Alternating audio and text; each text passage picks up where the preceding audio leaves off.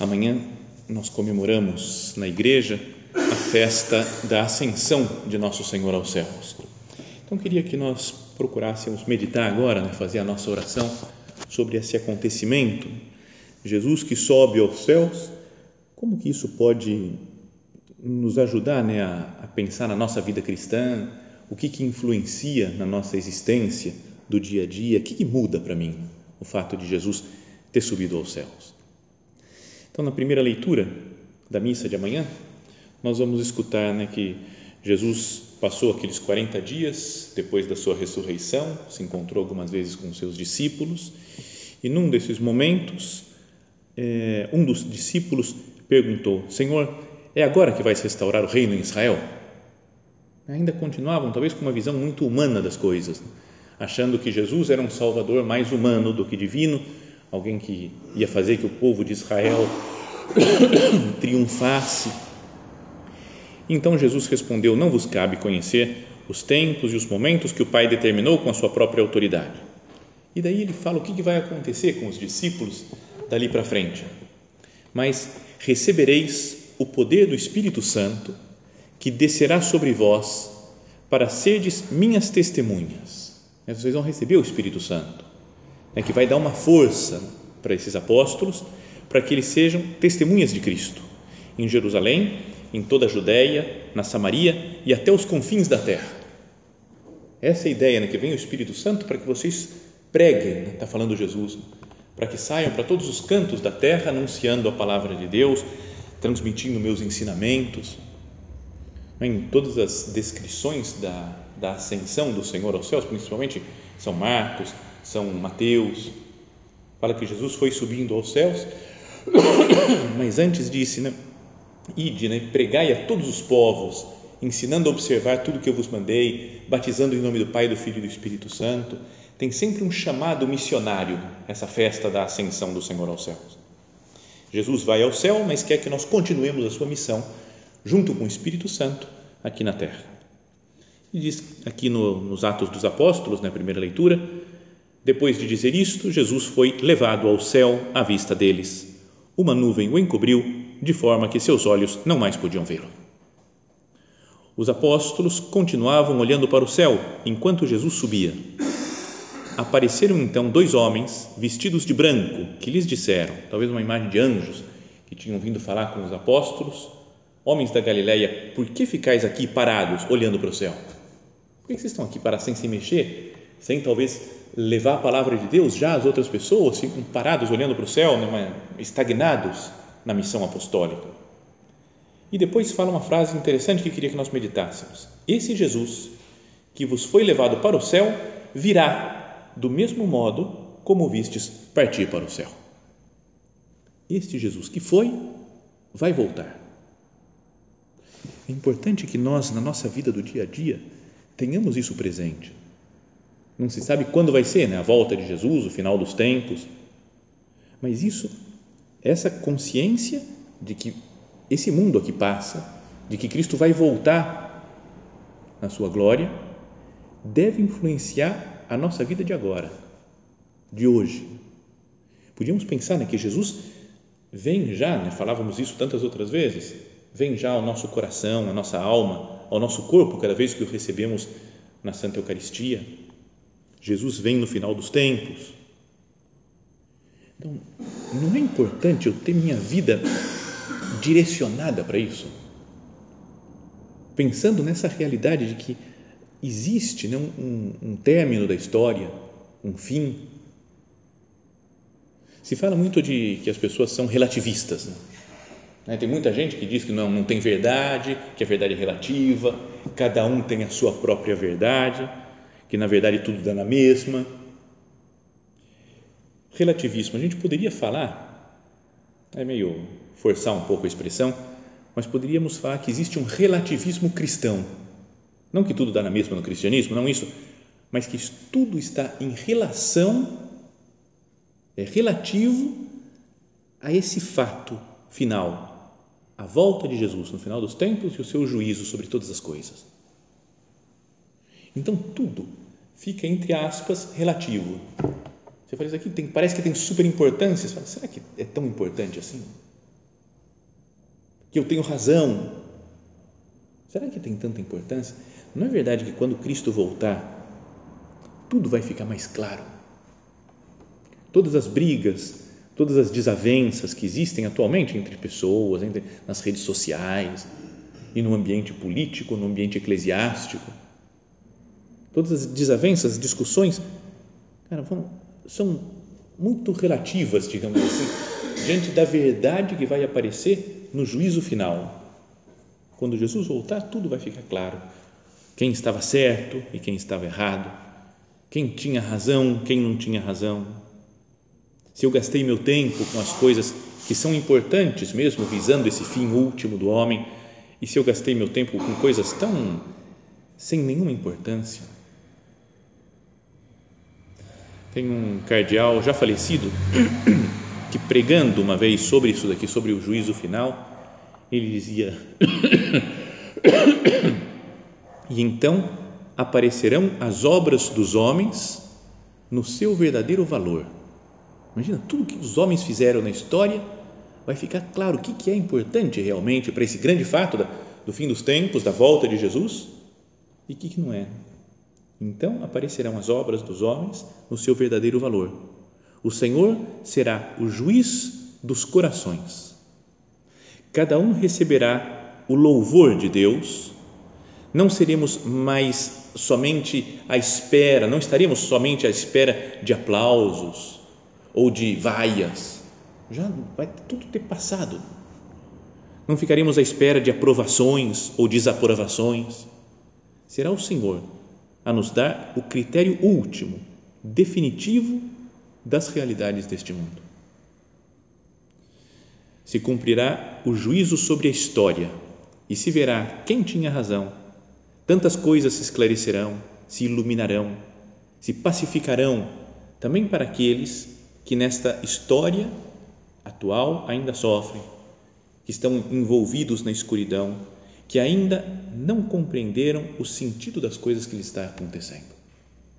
Então, todas essas angústias, as dificuldades, o saber quem tem razão, quem não tem razão, o que está certo, o que está errado, tudo vai ficar claro nesse dia que é fundamental a volta definitiva de Cristo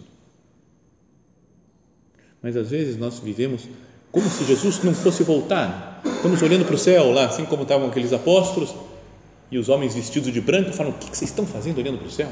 Vocês não sabem que Jesus vai voltar? É quase como falar: Vamos trabalhar, vamos fazer o que se deve fazer, esperando a vinda de Cristo. Peçamos ao Senhor agora aqui na nossa oração, talvez o dom do discernimento para, para os acontecimentos exteriores, né, para entender, falar o que, que Deus espera disso, como Deus vê essa coisa.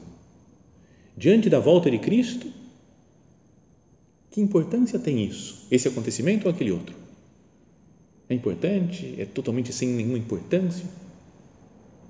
Um discernimento sobre as pessoas. Oh, meu Deus, quantas vezes eu julgo os outros só porque me caem bem ou me caem mal? Porque eu acho isso, eu acho aquilo, como que Deus vê cada um? Será que gente não vai tomar um susto assim no dia do juízo? Uma pessoa que achava que era desprezível, que não sabia nada, que era burra, que era... e no dia do juízo vai aparecer que é uma pessoa iluminada por Deus, que sabe muitas coisas, que viveu fazendo o que era importante. Ou o contrário, pessoas que eu idolatro agora, nossa, maravilhoso, um gênio, um santo. E a gente vai ver que procurava a si mesmo, que não fazia a vontade de Deus, e um discernimento não só sobre coisas exteriores, sobre as pessoas, sobre as coisas, mas sobre o coração de cada um de nós, sobre as nossas intenções. Que eu tenho um discernimento e falo, Senhor, por que, que eu estou fazendo isso? O que, que eu estou buscando quando eu atuo desse jeito? O que, que eu estou procurando quando eu falo dessa maneira? Coloquemos-nos na presença do Senhor e peçamos já, Senhor, me faz ver as coisas com esse, entre aspas, um relativismo cristão, de olhar as coisas relativas à vinda de Cristo,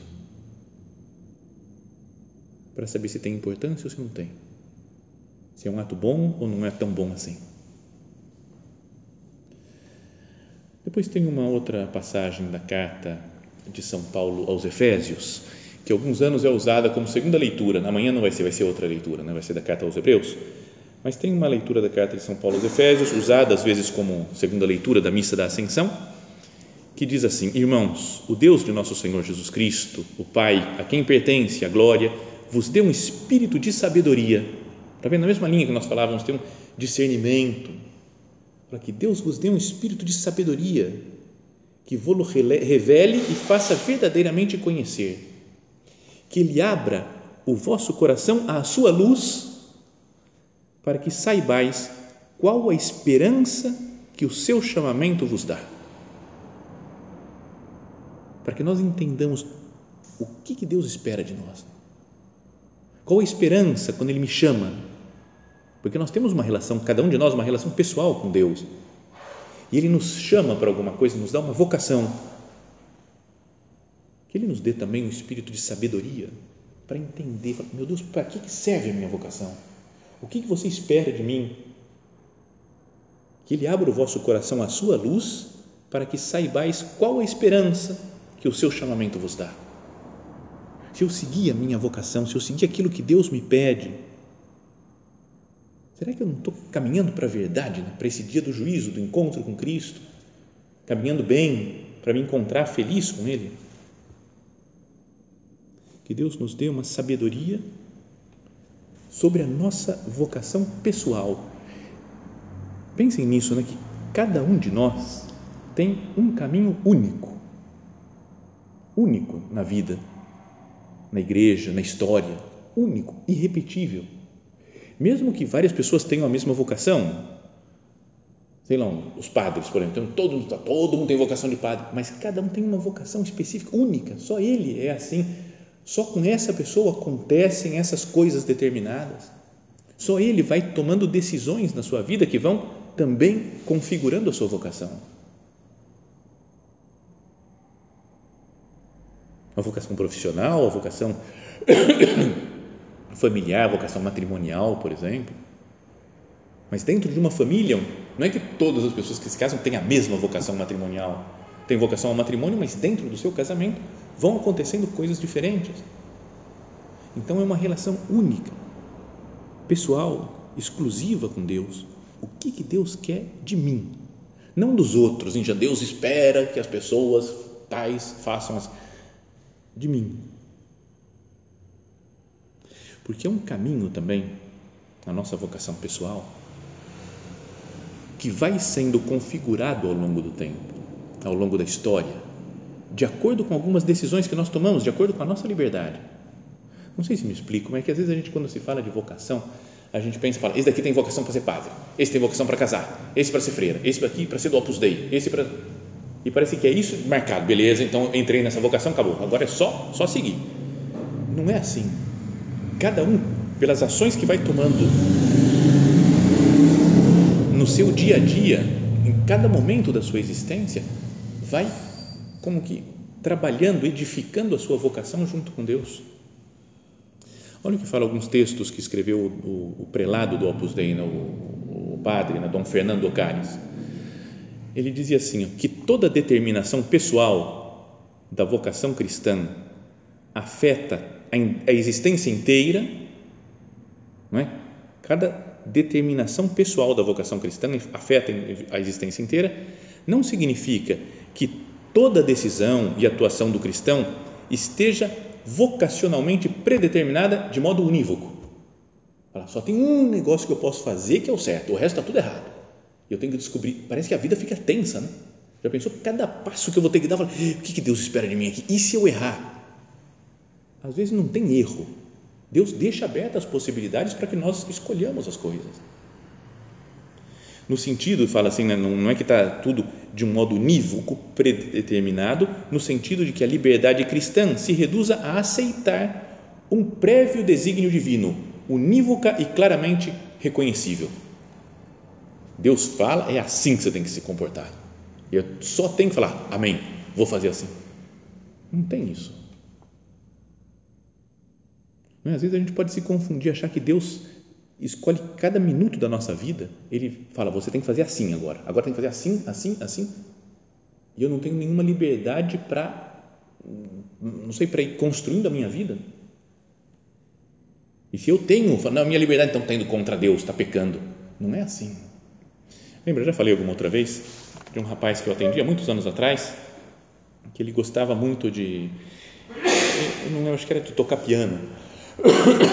E ele gostava muito, queria se dedicar profissionalmente a ser pianista. Mas daí um dia ele falou: Não, padre, mas, mas Deus não quer isso de mim. Eu falei: é, Deus não quer, pô, mas te deu um talento e não quer. Você fala: É, é porque eu gosto muito. Se eu gosto muito, é sinal que Deus não quer. Eu falei: Não, não, peraí, não tem nada a ver, cara. Não vem com esse negócio daí. Às vezes a gente vai colocando em Deus algumas coisas. Meu Deus, qual que é a, minha, a sua vontade para os próximos cinco minutos da minha vida? O que, que eu tenho que fazer? Não é assim. Deus nos deixa livres para decidir as coisas. Continua aqui o prelado da obra. Na mesma, na própria, na própria configuração progressiva da vocação pessoal, onde, para dizer de alguma maneira, convergem a eternidade de Deus e a temporalidade do homem, intervém as livres decisões da pessoa. Na própria configuração da vocação. Deus é como se ele desse 200 possibilidades para mim. Eu escolhi uma, ele falou, tá bom, então agora vão ter essas outras possibilidades para você. E ele vai, vamos negociando, digamos assim, com Deus. Ele tem um, um projeto, um plano, nos fez nascer num lugar determinado, numa família, num país, numa época determinada, por pura vontade dele, mas depois nos dá liberdade para que a gente vá decidindo as coisas com ele. E aí ele continua dizendo assim: o fato de que Deus, salvo em casos muito excepcionais, não imponha uma vocação peculiar por, pelo caminho da evidência. Tem pessoas que têm uma, uma evidência, eu não sei, eu penso, por exemplo, o fundador do Opus Dei, São José Maria, que um dia fazendo um retiro falou que viu o Opus Dei. Não existia nada e a partir daquele momento ele teve uma visão de como seria o Opus Dei ao, longo do, da história. Viu, tem uma luz fundacional marcante, clara, como se Deus falasse: é isso que eu quero. O resto das pessoas é muito raro que tenha uma coisa tão claramente determinada por Deus. A gente luta né, para descobrir qual é a vocação. Eu perguntando o que, que Deus espera de mim, como que eu tenho que comportar agora e nessa situação. Então ele fala: o fato de que Deus, salvo em casos muito excepcionais, não impõe uma vocação peculiar pelo caminho da evidência, permite pensar que Deus quer que a liberdade da pessoa intervenha não só na resposta, mas também na configuração da própria vocação. Não é legal isso? Não é? Não nos transforma isso? Eu falei, eu sou responsável pelo que eu faço com a minha vida. Como que eu estou me dirigindo a esse Jesus que vai voltar no final dos tempos? Vem na sua glória. Eu penso nisso e por isso eu vou procurando trabalhar minha vocação para que seja esteja mais direcionada a esse fim. Como que eu entro? Como que eu participo desse grande plano que Deus tem para a história? Estou orientado para Cristo. Olhando para esse Jesus, né? essa frase do final da primeira leitura da missa de amanhã. Que fazeis olhando para o céu? O mesmo Jesus vai voltar. Então, olha para a terra, para, para as atividades que nós temos agora nas mãos. Como que eu estou preparando a vinda de Cristo? Como que eu estou orientado para Jesus? Ao falar de orientação para Jesus, acho que nós poderíamos comentar, né, pensar alguma coisa que, que explica o, o antigo cardeal Ratzinger, né, depois Papa Bento XVI, agora Papa Emérito, que ele fala em alguns livros dele, tem um livro muito bom, meio difícil às vezes, mas que é muito profundo, dá umas ideias muito claras que é que fala sobre o espírito da liturgia. Então ele fala sobre o que é a liturgia. E entre outras coisas, ele fala para onde deve estar orientada a ação litúrgica. É os sacramentos, mas especialmente a missa. Ele fala tem que estar sempre orientado para Cristo. E junto com Cristo para o Pai, para Deus Pai. Então ele começa a falar da, até das coisas antigas da história, que os padres falavam antes, o padre celebra de costas para o povo.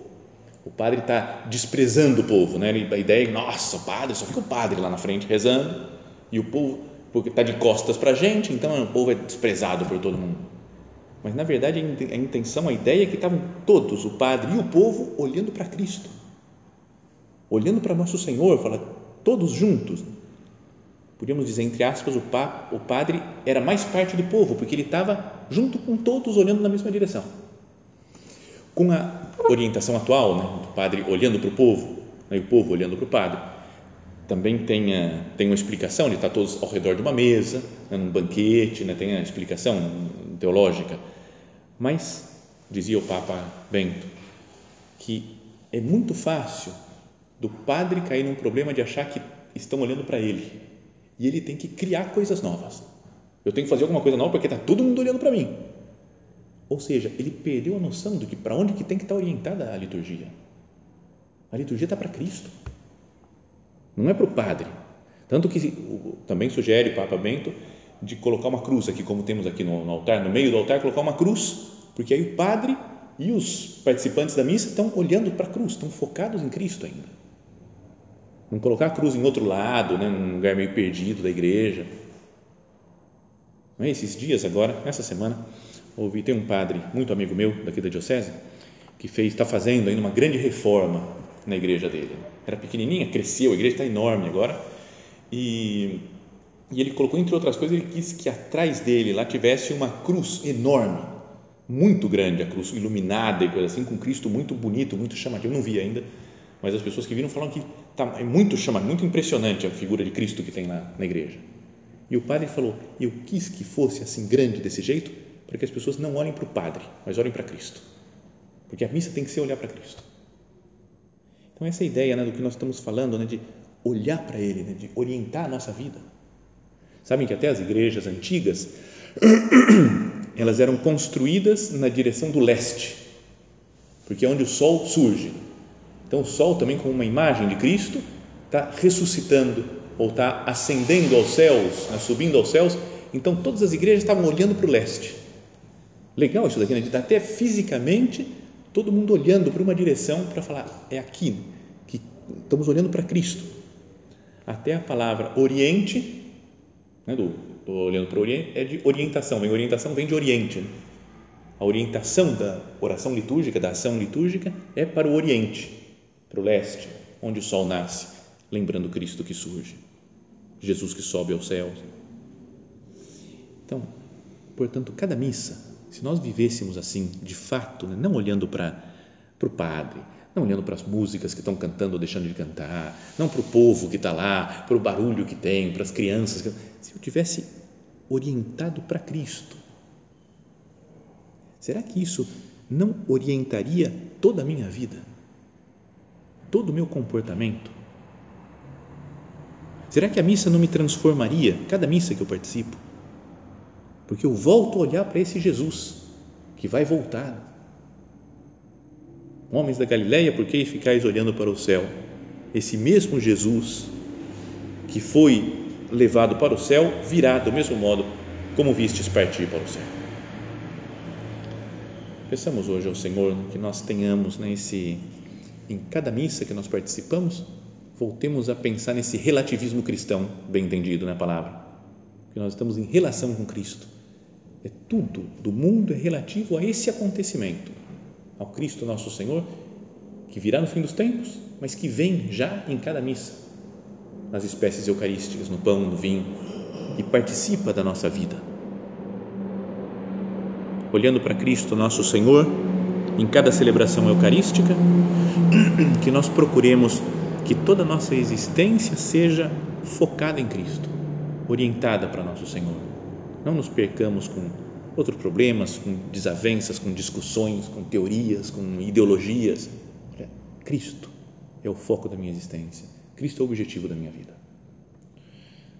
Pensamos a Maria Santíssima, nossa mãe, que ela que teve sempre dirigida a Cristo, toda a sua vida uma vida de entrega ao seu filho Jesus, do começo ao fim, até a sua ressurreição, a sua ascensão aos céus, e sempre que ela nos ensine né, a não nos perdermos em coisas passageiras aqui da terra, mas em mantermos fixo o nosso olhar, nosso pensamento, nosso amor a Cristo nosso Senhor.